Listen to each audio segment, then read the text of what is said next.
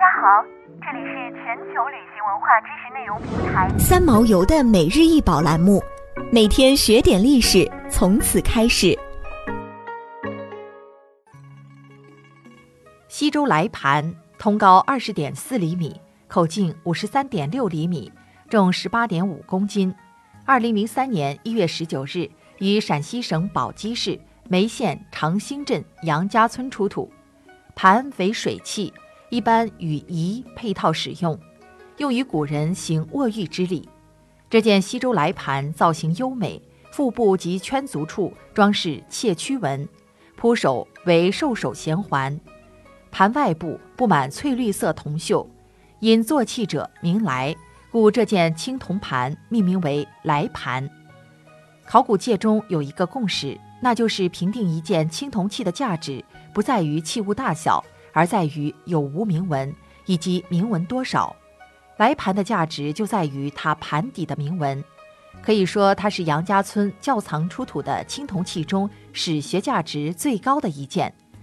此器盘内铸铭文二十一行，铸有三百六十字，包括诗注的一字，并有合文一字、重文十一字，共计三百七十二字。这个数字超过了1976年陕西省扶风县庄白村一号窖藏出土的史强盘铭文的284字。来盘铭文是目前发现的最长的一篇西周铜器铭文，这在中国考古史上也是空前绝后的。不仅如此，来盘铭文还因为记录了比较完整的西周各王的名字，所以更显其珍贵。此外，值得一提的是。商代的青铜器铭文几乎都是铸成的，极少有使用工具刻字的例子。西周晚期才开始出现完全刻成的铭文，而到了战国中期，大多数铭文已经是刻制的了。来盘大致铸造时间为西周时期，其铭文多为铸造。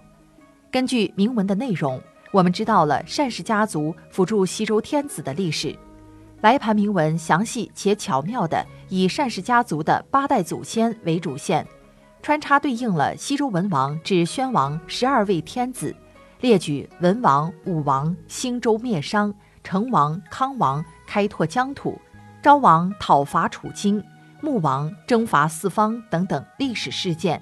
将天子的丰功伟绩与单氏家族的功劳结合在一起。既歌颂了诸王的丰功，又昭示了单氏家族的伟绩和荣耀。关于对西周各王功绩的记录，以前在铭文也有看到过，但却少有整体记载。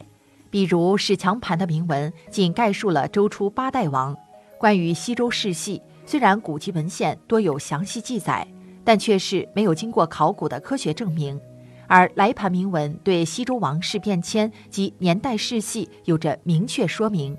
可以说是第一次从考古资料里完整的证实了西周各王世系。这个发现价值相当之重大，直接印证了司马迁《史记·周本纪》中的西周诸王世系，也证实了《史记》的真实性，可谓是一部不可多得的青铜史书。来盘对于夏商周断代工程中西周部分的研究具有不可估量的价值，